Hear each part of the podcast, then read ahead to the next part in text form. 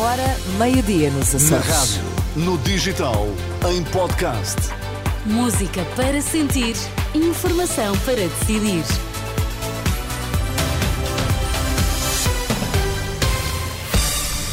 Seja bem-vinda à Renascença. Bom início de semana. Está a partir de agora comigo, Sónia Santos. Nas notícias, o Vitor Mesquita. Boa tarde, Vitor. Boa tarde, Sónia. Quais são os temas em destaque? José Ramos Horta convida Papa Francisco a visitar Timor-Leste, uma visita que pode acontecer ainda este ano. Familiares de reféns em Gaza interrompem sessão do Parlamento e exigem ação a Israel.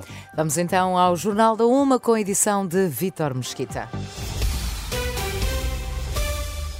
Papa em Timor-Leste ainda este ano é uma possibilidade anunciada na Renascença pelo presidente José Ramos Horta. O chefe de Estado timorense foi recebido esta manhã por Francisco, que revelou a intenção de se deslocar ao país. Mostrou-se também muito satisfeito com a evolução de Timor. Uma conversa hum, demorada revela Ramos Horta detalhes para hum, dar conta ainda nesta hum, edição. Um grupo de familiares de reféns israelitas invadiu esta manhã uma sessão da Comissão Parlamentar em Jerusalém. Exigem que os legisladores façam mais para tentar libertar as pessoas nas mãos do Hamas. Os familiares receiam que o cansaço da guerra possa atenuar a atenção em torno dos reféns. Esta manhã escutamos o subsecretário-geral das Nações Unidas, Jorge Moreira da Silva, a alertar para uma catástrofe humanitária sem precedentes ao descrever a situação em Gaza. Em entrevista ao programa Hora da Verdade, da Renascença e do Jornal Público, revela um quadro de escassez generalizada e também que há meio milhão de pessoas em situação de fome. Dizem-nos que mais de 50% das casas estão destruídas, que 85% da população não vai ter para onde ir eh, no momento em que a guerra termine. Sabemos que não há uma única escola em funcionamento. Por dia, em média, as crianças têm acesso a um litro de água e que 25% da população, 500 mil pessoas em Gaza, está em situação de fome. Jorge Moreira da Silva, que esteve no sul da faixa de Gaza, em Jerusalém no Egito, em representação das Nações Unidas, certos de uma entrevista que pode ouvir mais logo, a partir das 11 da noite, e que já pode ler em rr.pt. Subir o indexante dos apoios sociais seria mais vantajoso do que aumentar o valor de referência do complemento solidário para idosos para 820 euros.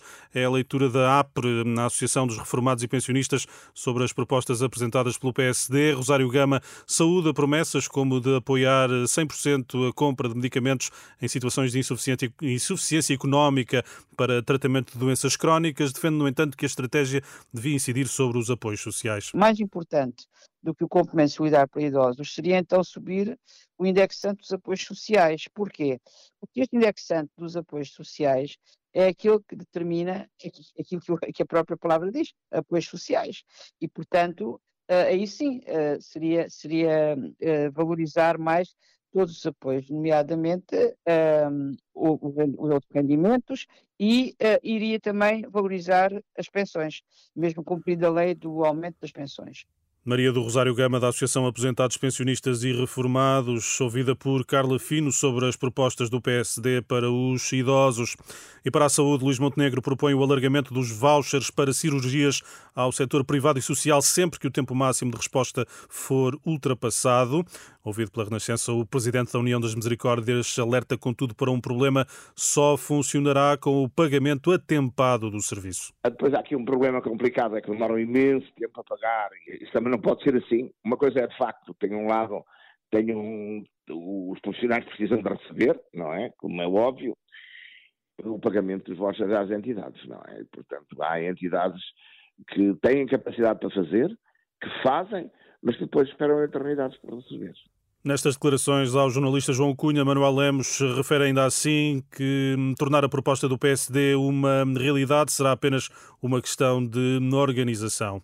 Seis meses a subir, o número de desempregados inscritos nos centros de emprego volta a aumentar em dezembro, uma subida de 1,7% em relação ao mês anterior e de 3,5% em termos homólogos. Em Castelo Branco, uma mulher de 68 anos sofreu ferimentos graves na sequência de uma explosão esta manhã, num anexo de uma habitação secundária. Contactada pela Renascença, a Proteção Civil indica que a vítima foi transportada ao hospital. As causas da explosão são ainda desconhecidas. E Vitor, voltamos agora à notícia da visita do Papa a Timor-Leste, uma intenção confirmada à Renascença pelo próprio presidente Ramos Horta. Sim, eh, Ramos Horta foi esta manhã recebido no Vaticano por eh, Francisco. À Renascença, o presidente timorense eh, diz ter convidado o Papa a visitar o país. O convite foi aceito, falta apenas a data. Está a ser avaliada a possibilidade de poder acontecer ainda este ano. Sua Santidade confirmou o seu desejo, a sua determinação de longa data de visitar Timor-Leste. E tudo indica que será este ano. Mas uh, eu não posso, uh, neste momento, ultrapassar uh, as duas autoridades protocolares que ainda estão a ver toda a agenda das viagens de Sua Santidade para a região e vão ter que inspecionar a situação de logística, infraestruturas, tudo no terreno, e nessa altura anunciarão a data da, da visita. Nestas declarações, na última hora, na Renascença, José Ramos Horta assinalou a importância da visita de Francisco para o país, um país em que a estabilidade política e económica tem sido um fator de atração de investimento, uma chamada de atenção, e tem, tem também chamado a atenção nos mercados internacionais. Ramos Horta acredita que nos próximos cinco anos Timor-Leste estará no mapa também com a ajuda do Papa Francisco. Há condições, apesar do cenário negro mundial, as condições para Timor nos próximos cinco anos vermos resolvidos a questão da extrema pobreza, pobreza infantil, subnutrição de crianças, das mães, etc.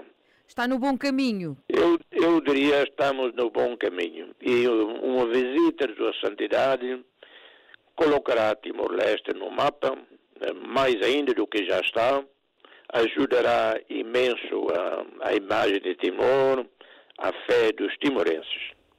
O presidente de Timor-Leste, José Ramos Horta, ouvido pela jornalista hum, Carla Fino, ele que foi recebido hum, esta segunda-feira pelo Papa Francisco, que aceitou o convite de hum, visitar o país, uma viagem que poderá acontecer ainda este ano. Tempo para o habitual espaço de comentário de Francisco Sassfilde Cabral. Boa tarde, Francisco. Boa tarde, Vitor. Hoje lançam um olhar sobre a proposta de um conjunto de multimilionários que dizem querer pagar mais impostos. Pois é, realmente foi divulgada a semana passada uma carta subscrita por 250 multimilionários que reivindicaram pagar mais impostos. Não é a primeira vez que os muito ricos reclamam pagar mais impostos. Às vezes essa reivindicação surge em grupo, outras vezes é um apelo isolado, como, quando, como aconteceu quando um grande investidor americano se disse escandalizado porque pagava menos impostos do que a sua secretária. Uma visão cínica pode julgar que estes multimilionários pretendem melhorar a sua imagem pública. Mas a questão é bem mais séria do que um problema de relações públicas.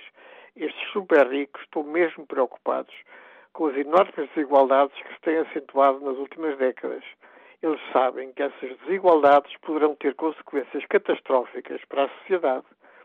É por lucidez que muitos super ricos querem pagar mais impostos. Lucidez que falta no campo político. Obrigado, Francisco. Uma boa semana até sexta-feira. Obrigado. E Sónia, fica por aqui, edição da uma da tarde. Encontro marcado para as duas, certo? Isso mesmo. Até, Até já. já.